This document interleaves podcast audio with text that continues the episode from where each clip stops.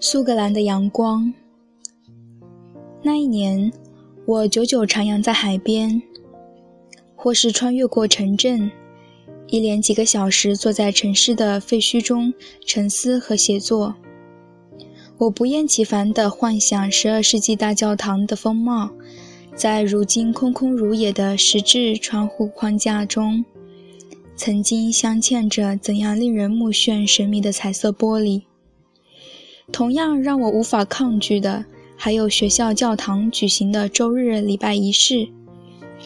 就像我们这所建于十五世纪早期的大学一样，礼拜仪式也几乎一直保留着最原始的形态。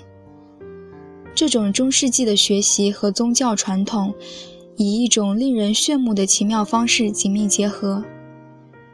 学生们之所以穿着耀眼的猩红色长袍，源自早年一位苏格兰口国王的口谕，因为学生对于整个国家来说具有潜在的危险性，因此必须能够轻易地辨认。正是这些耀眼的红色，与整个城镇灰色的建筑群形成了鲜明的对比。走出教堂之后，这些身着红袍的学生又会走向城镇的码头。将色彩鲜明的对比延伸到灰暗的海天尽头。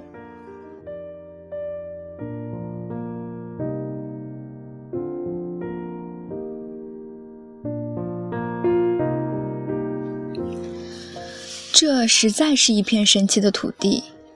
我的回忆中充满了寒冷而又清新的夜晚，以及身着晚礼服的男男女女。他们穿戴起长手套。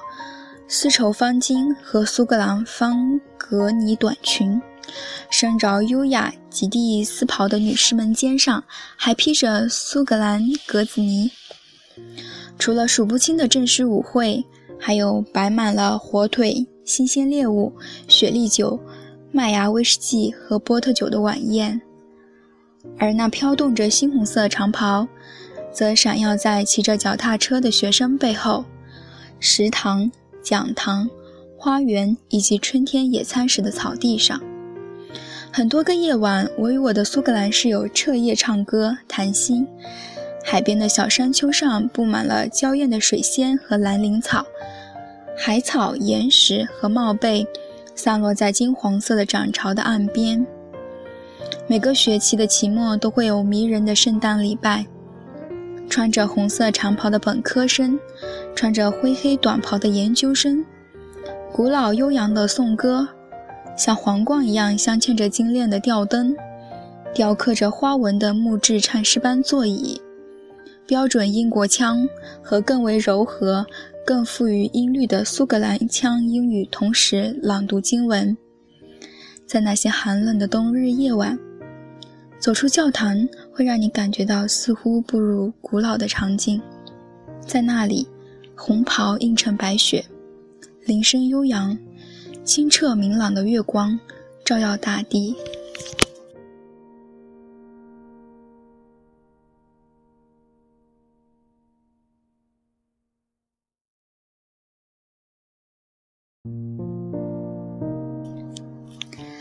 圣安德鲁斯为我提供了一个机会，让我可以温和地忘怀之前几年所遭受的生命之痛。这一年的经历对我而言，始终是那么刻骨铭心而又甜美温柔。我在大学时期就一直尝试摆脱自己内心无法解释的疲劳绝望。对我来说，圣安德鲁斯就像一道可以抵御所有渴望以及失意的护身符。实际严肃认真，又有欢笑快乐的一年。这个漫长而又寒冷的北海冬季，反而成了我生命中最温暖的阳光夏日。